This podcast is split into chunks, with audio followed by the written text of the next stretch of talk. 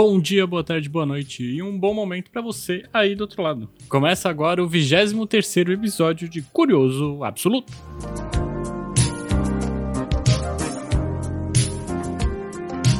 Semana retrasada eu falei com vocês sobre a publicidade e a indústria alimentícia e como as duas atrapalham um pouco a decisão dos pais na hora de comprar alimentos, né? Principalmente os alimentos ditos saudáveis para as crianças e o que isso acaba ocasionando que as crianças comerem mal, não terem uma alimentação balanceada, vamos dizer assim, né?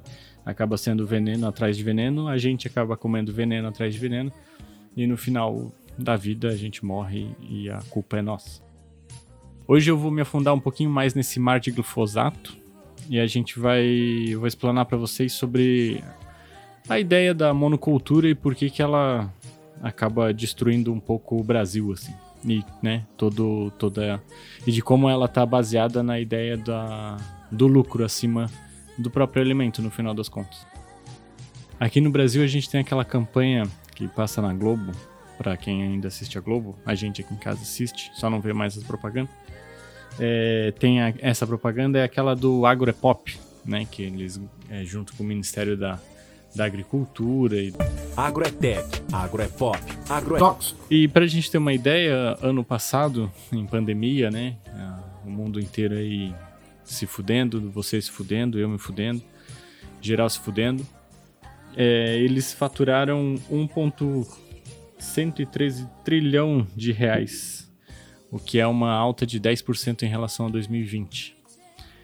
E daí, tipo, muita gente pode ficar feliz, né, com, com a grana toda que foi alcançada, com esse poderio de dinheiro que a gente arrecadou, mas acaba que essa grana não vem pra gente, acaba que fica na mão de poucos latifundiários e os né, que acabam sendo os bilionários do Brasil. A gente pode ver isso principalmente nos valores da, da nossa comida, né? A gente hoje vive, começa a, a crise da inflação de novo. Acho que não. Acredito que não chegará ao ponto. Muitos falam né, que não chega no ponto que já tivemos na, na merda, mas estamos na merda. Então, é, e a gente vê essa o faturamento deles em relação a, ao preço que a gente vê no mercado, né? Então acaba que tipo eles estão ganhando muita grana, mesmo a gente comprando menos por conta do preço alto. E daí a pergunta que eu te faço é como é que eles ganham um monte se nós aqui não tem para comprar esse monte? Né? A gente, o nosso dinheiro está valendo menos, os produtos estão mais caros e acaba que a renda de fato deles é a exportação e é em dólar e o dólar está alto. Então vale mais a pena vender saca de arroz lá para fora, é, saca de soja como sempre foi, né? Lá para fora, carne bovina lá para fora, porque se vende em dólar e não em real. Então acaba que eles ganham muito mais, enquanto a gente diminui as compras e principalmente tem gente morrendo de fome e catando comida em, em caminhão de lixo. E na matéria em que eu pesquisei essa informação, que é acho que um, uma matéria na, no Ministério da Agricultura, a prévia para 2022 é que o aumento seja de 4,5%. Então eles continuarão faturando, enquanto a gente, provavelmente nessa época de recessão, estaremos procurando mais comida é, enlatada, mais comida semi-pronta e mais veneno no final das contas e menos comida. Agro é tech, agro é pop, agro é tóxico. A gente tem um rolê aqui na, no Brasil e acho que em muitas sociedades que acabam se tornando capitalistas de fato, ou só, né, acho que a grande maioria acaba não enxergando uma diversidade de mercado como seria uma lógica liberal, né? A gente possibilitar que qualquer mercado e qualquer tipo de serviço ou produto fosse benéfico e fosse lucrativo para aquela pessoa que o produz. E acaba que aqui no Brasil a gente tem uma ideia de que, e eu falo isso num âmbito grande, tá? No âmbito Brasil, assim, região, estado, é coisa grande. Não é a, a gente como microempreendedor individual, sabe? É num rolê maior, né? Que comporta essa diversidade gigantesca.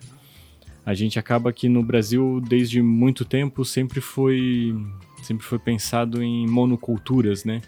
Antigamente era a monocultura da cana-de-açúcar, aí foi do café, eu não lembro a ordem. Aí foi do café, né, que seja.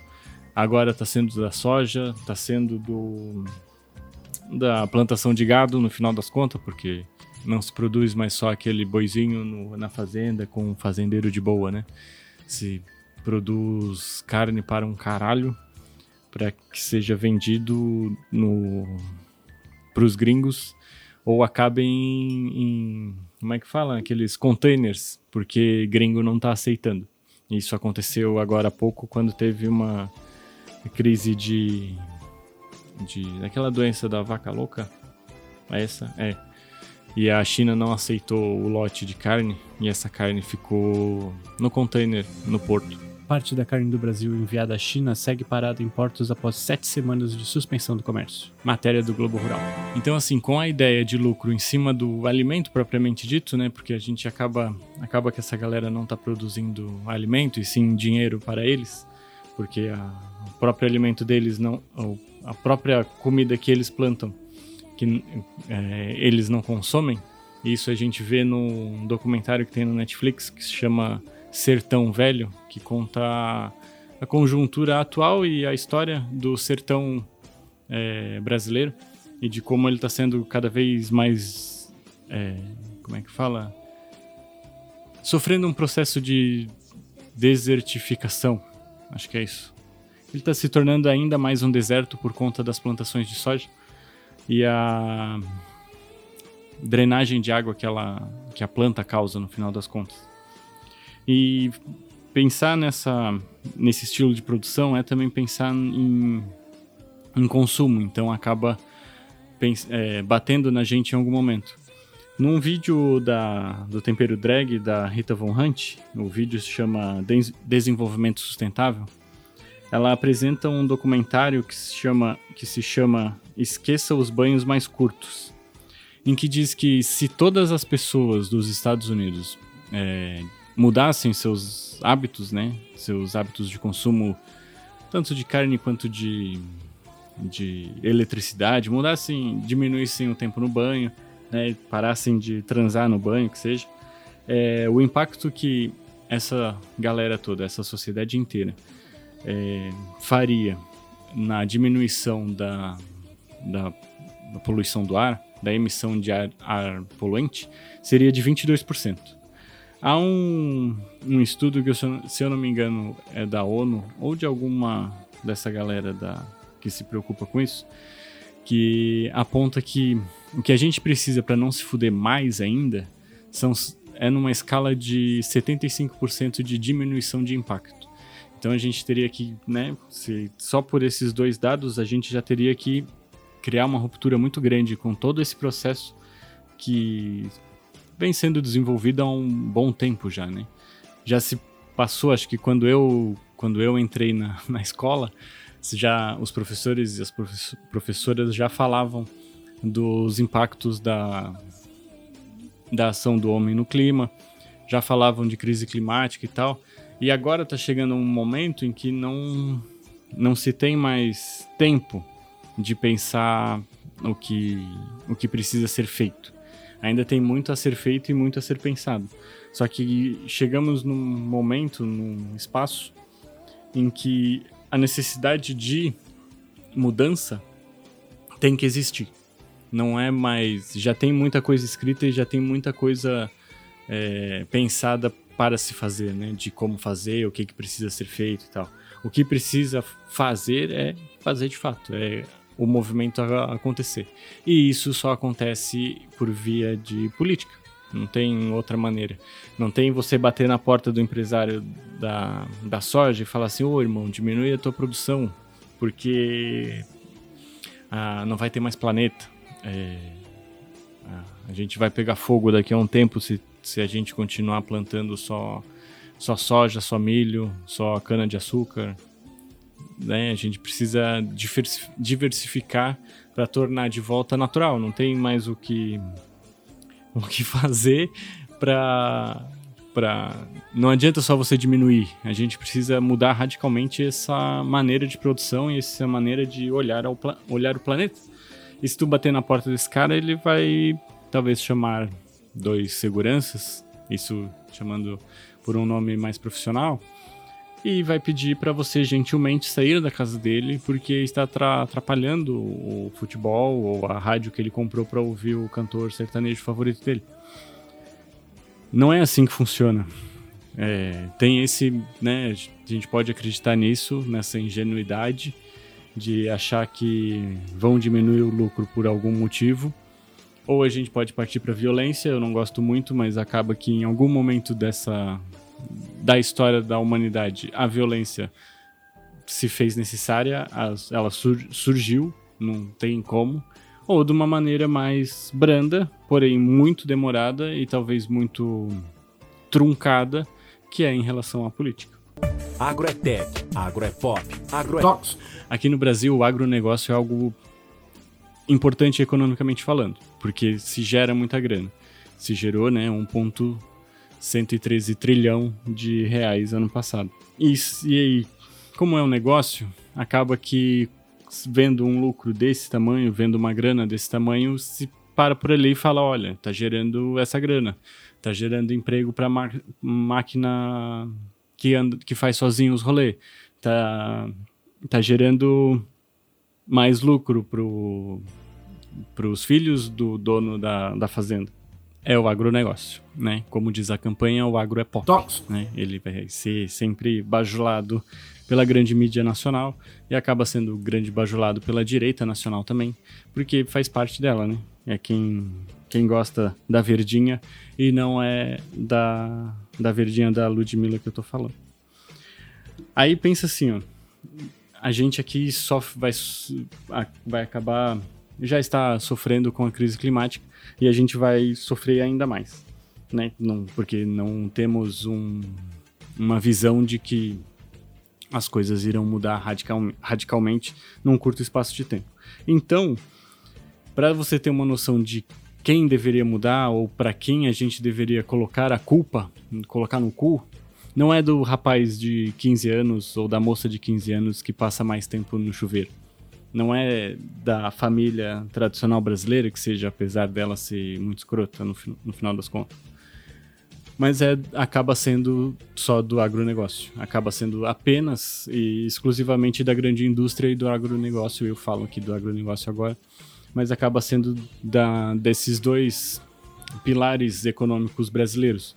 E já que são pilares, eles precisam ser mudados de uma maneira, eu gostaria de que rápida, mas eles precisam ser mudados de algum jeito.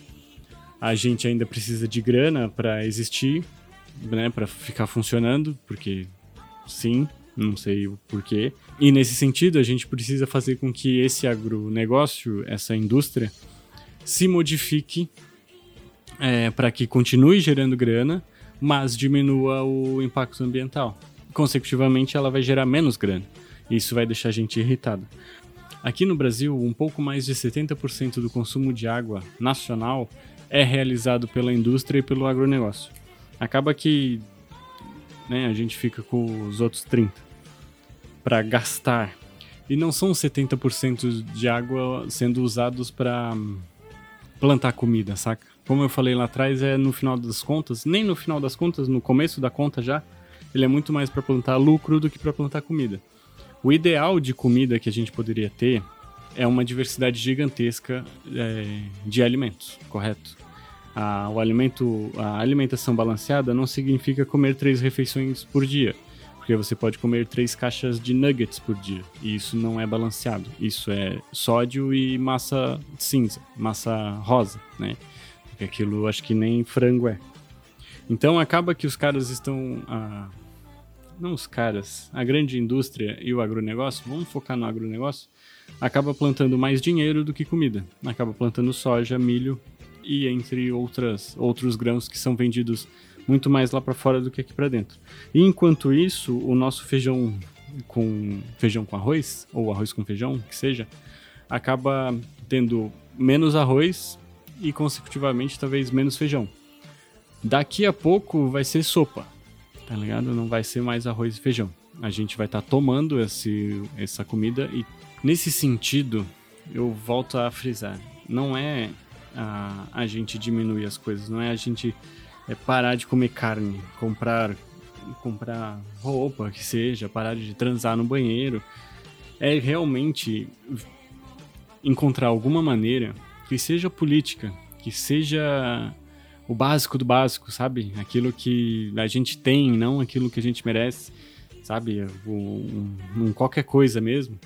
Mas pensar criticamente em simplesmente, né? Se você só quer o básico, né? Ninguém quer pegar na foice, né? Ou na, na ninguém quer partir para violência, né? Então o mínimo a se fazer é fazer o jogo democrático que seja. Mas faça ele de uma maneira crítica no final das contas, né? Não não olha pro pro cara do de terno e camisa alinhada, sabe? Porque esse cara no final das contas, talvez nem tão no final assim, ele é só mais um é, patrocinado pela essa, pelo agronegócio, pela, pelo lobby do, dos agronegociadores, por sendo primo, família dessa galera também. E não é uma galera que quer mudar, sabe? Não é uma galera que quer realmente modificar a, as suas produções e até os seus consumos para que a gente tenha uma humanidade mais longa, sabe? O rolê da, da, da Terra tá acabando é porque ela tá acabando. E não tem muito que se fazer de tecnologia, pelo que a gente está vendo, para que a gente consiga limpar a Terra de novo.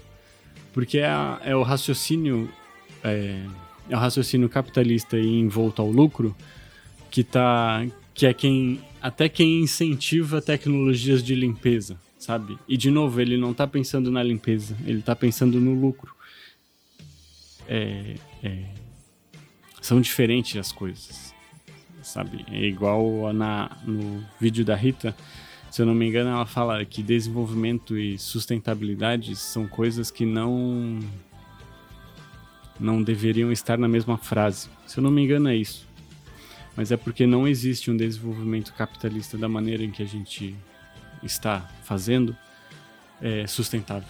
Não não tem muito como ser realizado, sabe? A, o, o capital tem que perder valor para que a natureza, no final das contas, ganhe valor.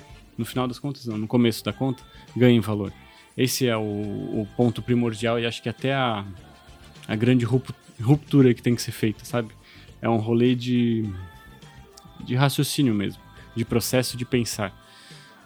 E, nesse caso, pensar, pensar política. Não tem outra maneira. Ou a gente pode né, partir para ignorância. Cada um sai com a arma que tem na mão e vamos ver no que dá. Também pode ser. Eu não gostaria. Então, prefiro a política. Agroetec, Agroepop, Agro Para quem quiser aumentar o conhecimento também em relação a isso, né? Quiser é, me criticar no, no, Instagram, lá no pro Gui. Acho que dá para procurar como Gui do Curioso também agora. É, e quiser conversar mais sobre isso, lá nos comentários, que seja.